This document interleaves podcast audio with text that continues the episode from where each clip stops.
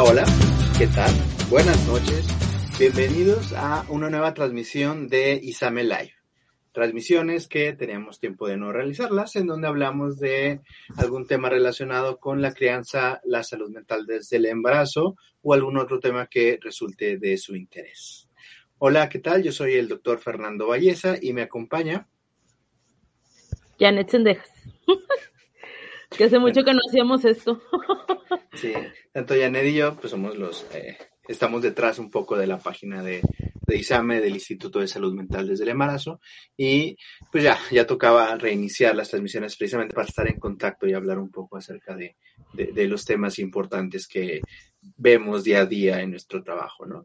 Y el día de hoy eh, les queremos traer un tema que pues nos va a presentar un poco Janet, que creemos importante, creemos relevante para todos ustedes y que nos puede dar algunas eh, recomendaciones muy prácticas de, acerca de la crianza. Y el tema de hoy es la crianza sensible. Y yo creo que, Janet, eh, yendo directamente al grano, sin más, eh, sin más vueltas, ¿qué es la crianza sensible? ¿Qué nos puedes hablar un poco de, de, de qué podemos definir nosotros como crianza sensible? Bueno, ese es un término, eh, la creencia sensible es un término relativamente nuevo para las personas, eh, para el público en general, pero no para los psicólogos, que pues han estado estudiando la importancia que tienen los vínculos para que los niños crezcan. La crianza sensible se refiere a que nosotros como cuidadores, como adultos, como responsables de los niños, tengamos muy en cuenta las necesidades de ellos, las necesidades físicas, obviamente también las emocionales esto incluye las mentales, ¿no? Las necesidades que van teniendo acorde a su desarrollo, a su etapa de vida, pero también a lo que pueden estar viviendo, por ejemplo, con situaciones que se escapan de la normalidad. Por ejemplo, ahora con COVID, no es lo mismo las necesidades que van a tener los niños que nacieron antes que no había COVID a los que están en pandemia, ¿no? Los pandemias. Entonces, el seguir las necesidades de los niños es uno de los temas más importantes y más contemporáneos que tenemos nosotros como profesionales de la salud para poder ayudar a las familias a que puedan tener los niños salud mental. Ok, bueno, yo creo que es un tema que da para, para hablar mucho acerca de ese tema, pero eh, yo creo que su mismo nombre lo menciona, ¿no? Cómo poder ser sensible y ver las necesidades o, su, o, o cómo poder abrigar estas necesidades que pueden tener los niños. Pero básicamente una pregunta general es, ¿qué significa ser sensible eh, eh, respecto al cuidado de los niños? Esto que comentaba es seguir las necesidades, entender que los niños son personas diferentes a nosotros, que tenemos que estar pensando qué es lo que pudiera estarle pasando más allá de las conductas Todas las conductas tienen un significado, tienen una motivación, un deseo, un pensamiento, un sentimiento, ¿sí? Y las personas, los adultos, tenemos que pensar cuáles pudieran ser ese significado, que pudiera estar diciéndonos este niño, este bebé, a través de su conducta. Eso significa ser sensible, más allá de eh, no nada más pegarles, que eso es lo básico, sino es entender por qué mi hijo, por qué mi niño, por qué mi bebé está respondiendo de tal forma. Cuando los papás y las mamás vienen con nosotros a un proceso de psicoterapia o también obviamente empezamos por una evaluación, nosotros les enseñamos a ver algo que se llama la cadena sensible. La cadena sensible es básica para ser un cuidador sensible. Entonces, no sé si quieres que hable un poquito de cómo es esta esta cadena sensible.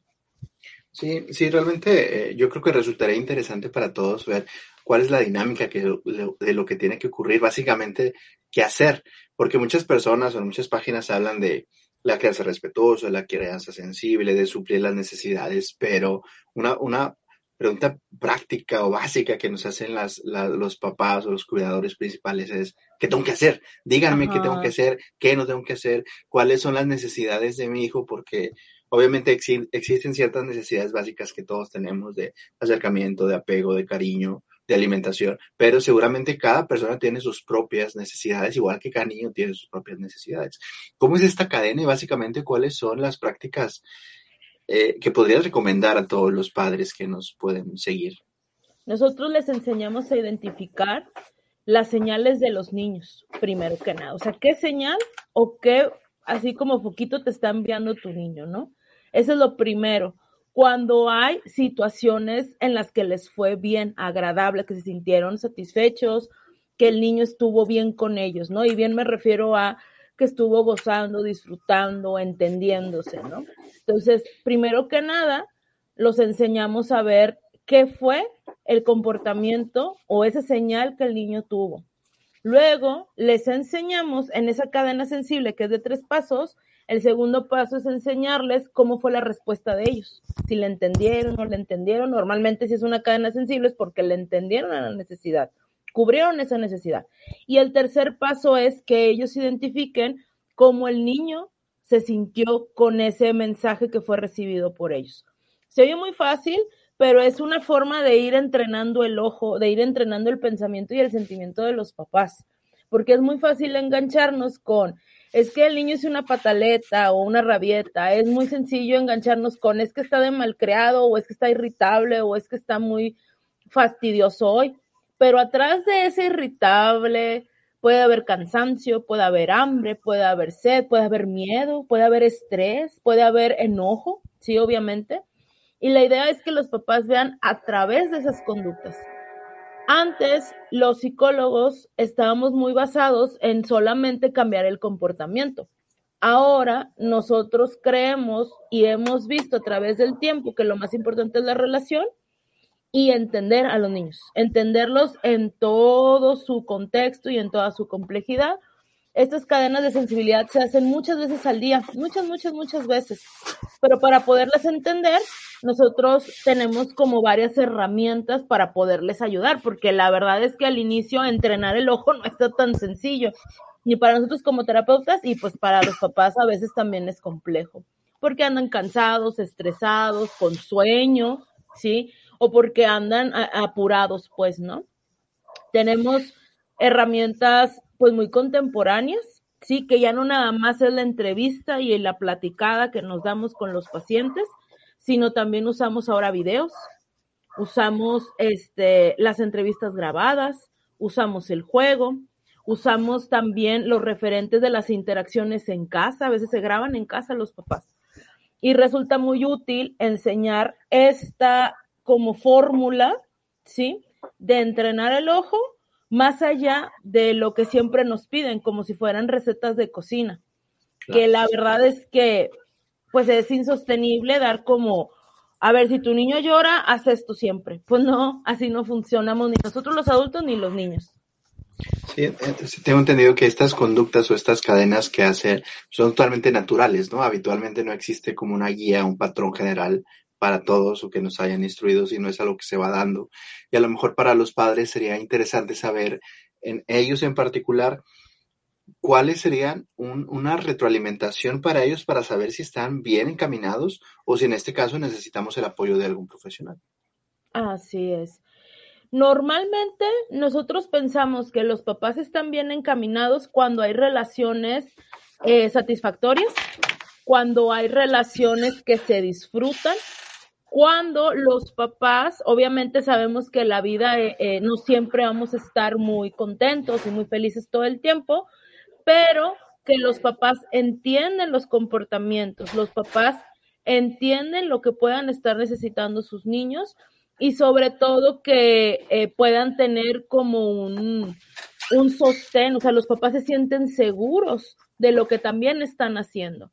Entonces, es bien interesante ver cómo es bien interesante ver cómo se está gestando o cómo se están haciendo estas prácticas a través del tiempo, gracias a tener esta, esta base, ¿no? Esa base segura que es la comprensión, o sea, viene siendo la psicoeducación para los papás, cómo se desarrolla el cerebro del niño, el cómo el niño va entendiendo y sintiendo que eso también es indispensable porque no piensan ni sienten exactamente ni a la misma velocidad ni tampoco de la misma forma que nosotros como adultos. Y si a eso le sumamos la comprensión que tienen de su historia de vida, pues ya estamos casi del otro lado. Oye, Janet, una, una pregunta general. ¿Qué cosas podrían interferir con el seguimiento de, de, esta cadena que mencionas? O que los padres puedan de, de, alguna forma detectar y satisfacer las necesidades de sus hijos. ¿Qué, ¿Cuáles son los puntos que podrían, no sé, están metiendo ahí la, la complicación o metiendo la pata, como decimos? Sí, pues lo primero es las propias historias de vida, ¿sí? O sea, el cómo fuimos creados, cómo fuimos eh, educados, cómo fuimos, fuimos sentidos y pensados.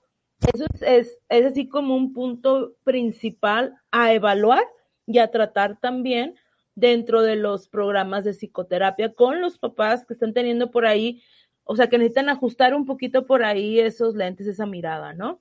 A veces los papás, pues por desgracia, han tenido situaciones de violencia, de abuso, de negligencia a veces los papás están todo el tiempo muy estresados, ¿sí? A veces los papás, cuando me refiero a papás, es papás y mamás, ¿no? Eh, están todo el tiempo o pensando en, por ejemplo, ahorita que nos tocó lo del COVID, pensando más en, en no contagiarse y las otras necesidades mentales pues no están siendo muy registradas, ¿no? Entonces, esos son como los granitos, o sea, lo que nos está metiendo la pata a los cuidadores si a nosotros nos enseñaron a ver el mundo como muy hostil, si nos enseñaron a ver, nos pensaron y nos sintieron de una manera de baja autoestima o con una poca valía, no fuimos importantes para nuestros papás, para nuestras mamás, pues vale bastante la pena revisar esto, esta mirada, ¿no? Revisar cómo estamos pensando y sintiendo a nuestros niños. Es elemental también el cuidarnos, ¿sí? Porque a veces los papás y las mamás pueden tener una mirada sensible, pero se, esta se altera porque pues no se están cuidando, no están satisfaciendo sus necesidades básicas de dormir, de comer. Y ahorita es bien fácil que pase esto, sobre todo las mamás que están con niños en online o que están los niños eh, en, en un sistema escolarizado, pero dentro de casa entonces, estamos teniendo dificultades con esas miradas sensibles o respetuosas, ¿no? Entonces, vale la pena detenernos un poquito a pensar en todo esto que hemos estado comentando para ver dónde está haciendo la alteración y obviamente pues poder corregir, ¿no? Y yo siempre le digo a los papás que si bien tenemos la capacidad como para que eh, podamos tener dificultades a la hora de la creencia del cuidado, pues tenemos un grande aporte y tenemos un grande don, ¿verdad? Que es el de corregir o es el de reparar. Bueno, esto yo creo que me parece crucial, eh, eh, precisamente en lo que estamos revisando.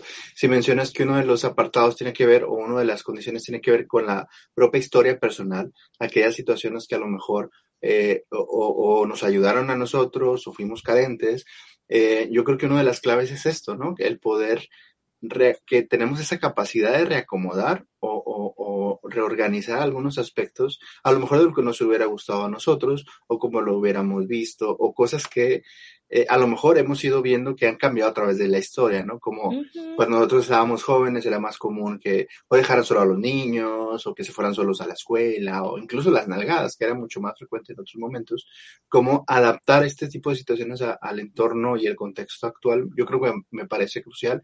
Y yo creo que también para los papás ver esta parte un poco más conciliadora de sí mismos, ¿no? Porque si además se sienten mal con esto o se presionan mucho de estar haciendo perfectamente estos aspectos de crianza o no fallando, va a aumentar el nivel de estrés. Y algo que tú mencionas es que el estrés puede interferir propiamente con la detección de estas necesidades, ¿no? Y yo creo que hemos lo, visto, lo hemos visto un poco en la clínica, ¿no? Mamás que realmente están muy interesadas en que quieren estar lo más eh, completos su, su incluso aprendizaje y toman diferentes cursos, pero a veces se ven tan agobiadas que es difícil ponerlo en práctica, ¿no? Esta parte más natural, más biológica de decir, ok, te veo, te escucho y puedo entender lo que está detrás de ti, ¿no?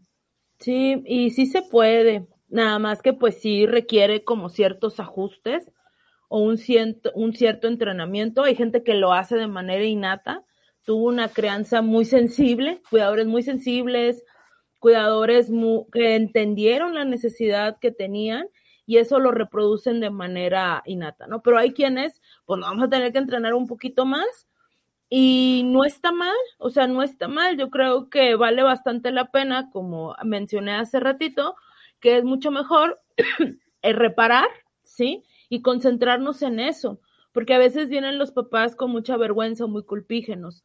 Y pues la idea no es esa, o sea, la idea no es enjuiciar y la idea tampoco es condenar, sino más bien darle las herramientas adecuadas para poder eh, ellos seguirlas como trabajando, ¿no? Eh, ahorita, digo, les puedo dar un ejemplo así muy general de las cadenas sensibles. Eh, ahorita se ha estado trabajando mucho con mamás que han tenido, pues, han padecido COVID y sus bebés o sus niños han tenido COVID. Como es una situación muy estresante, donde en ocasiones hubo separaciones abruptas, malestar emocional, pero sobre todo físico y la angustia de la pregunta que todos nos hacemos y cómo nos va a ir, se va a poner más mal o va a aventar más medicamento o cómo lo voy a hacer con mis otros hijos, pues eso creó muchísimo estrés en el momento de COVID, pero también a posterior. Y los niños quedan o muy irritables o enojados, que es lo mismo que irritable, o quedan muy angustiados y no se quieren despegar de los papás o muy demandantes. Si yo no entiendo el mensaje que me está mandando mi hijo, imagínate tener a un niño que esté irritable, que es lo más lógico que haría todo mundo. Lo que haría todo mundo es o cállate o siéntate o pensar que está mal creado y que lo tengo que corregir y que lo tengo o poner más límites, ¿no? Poner más reglas y estructura. Pero cuando empezamos a ver más allá de esa conducta y empezamos a revisar el contexto, bueno, este niño no era así o esta niña no era así, qué pudo haber pasado, qué pudo haber sentido, qué pudo haber cambiado y me dicen, ah, pues tuvimos COVID. Ah, bueno, y a ver, ¿y qué más, qué más hay aparte de la irritabilidad? No, pues hay miedo, llora más, ¿sí? O está más angustiado o está más pegado. Ah, entonces, ¿cuál es la necesidad que hay atrás de ese comportamiento? Pues necesita seguridad, ¿sí? Necesita estabilidad, ¿sí? Y entonces empezamos a trabajar con lo que el niño necesita, le empezamos a entender, empezamos a hablar su mismo idioma. Después de darle con algunas, obviamente que esto es particular para cada caso, porque cada familia es diferente, cada niño es diferente y cada mamá es diferente y cuidador. Y entendiendo la diada, entendemos, bueno, cómo se puede dar esa seguridad. Entonces ahora empezamos a ver la otra señal del niño. ¿sí? O de la niña, que es, ya está más calmado, está más regulado, está menos demandante, está menos irritable. Pero por eso hablo de que es bien importante entender esto de la cadena sensible, es bien importante entender el que tenemos que pensar más allá de la conducta, que eso en general es complejo, sí, pero, tan, el ser humano está diseñado para hacerlo y hacemos inferencias y juicios. Entonces, claro que sí se puede, nada más que hay que detenernos detenernos a pensar, a pensar, a pensar. Una pregunta eh, para ir cerrando, Janet. Eh, ¿En qué casos a lo mejor se necesitaría una atención individual o buscar algún tipo de apoyo o, en qué situaciones podríamos decir, oye, a lo mejor es que no sé si estoy haciendo bien o a lo mejor siento que me estoy, eh, no sé, en esta cadena no la puedo seguir? Sí, pues lo primero es cuando te llevas literalmente mal, o sea, que dices, no me gusta estar con mi hijo porque sí pasa, o sea, que no se dice otra cosa. Pero recordemos que nosotros somos seres humanos y los niños también y a veces no todo el tiempo caen bien. Entonces, si tú dices, oye, pues hay un rechazo de estar con mi hijo o no le entiendo, ¿sí? Porque a veces también puede pasar eso. O sea, hay un rechazo de estar con mi hijo porque no le estoy entendiendo, no nos estamos dando a entender o no estamos hablando el mismo idioma, aquí los esperamos o cuando hay mucha culpa o angustia por parte del cuidador, o cuando hay mucha autoexigencia por parte del cuidador, querer esto que tú comentabas, que es algo que trabajamos bastante y tratamos de eliminar, literal, eliminar de los papás el querer ser perfectos y el querer estar bien todo el tiempo, porque eso no se puede y sufren mucho. Bueno, yo creo que me parece, me parece una señal importante, ¿no? Si uno siente eh, eh, esto de algo de malestar o disconfort, a lo mejor el hacernos caso a nosotros mismos y detectar estas señales también de nuestras propias necesidades puede ser como una guía importante, ¿no? Eh, para finalizar, Janet, ¿cuáles otra vez si nos puedes repetir los casos para los pasos de esta cadena para que quede como para tenerlo fresquecito? Pues lo primero es empezar a ver las señales del niño, ¿no? Empezar a entender cómo son los comportamientos disparadores. Luego, posteriormente, es empezar a ver la respuesta que yo tengo, pensar en, oye, ¿le estoy atinando no le estoy atinando? ¿Sí?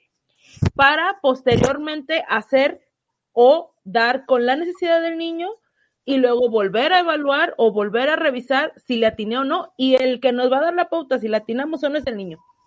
Si nosotros vemos que la relación va mejorando, si nosotros vemos que la mamá va entendiendo y el niño también va entendiendo más a la mamá, ya la hicimos. O sea, quiere decir que estamos comprendiendo ese lenguaje, el niño también comprende nuestro lenguaje y nos vamos acoplando. Bueno, yo creo que me parece excelente estas últimas eh, partes precisamente para eh, fundamentar o, un pequeño resumen de, qué se trató ese tema de crianza sensible. Eh, y pues yo creo que, que, sin más quisiera ir, ir cerrando la transmisión del día de hoy. Como siempre, muchas gracias a todos los, los eh, aquí espectadores. También pedirles un pequeño favor, si pueden compartir este video, yo creo que nos ayudarían mucho para alcanzar a más personas y a más familias. También una invitación más, si desean que toquemos algún tema o algún tema que resulte de, de su interés, con toda confianza pueden dejarlo aquí en la cajita de los comentarios o enviarnos un mensaje privado al inbox o a Instagram. Así es. Pues muchas gracias a todos por acompañarnos y no se pierdan el próximo tema que pues estamos preparando para dentro de 15 días, igual los lunes a las 7.15. Muchas gracias a todos y a todos y nos veremos en las próximas transmisiones de Examen Live. Hasta luego.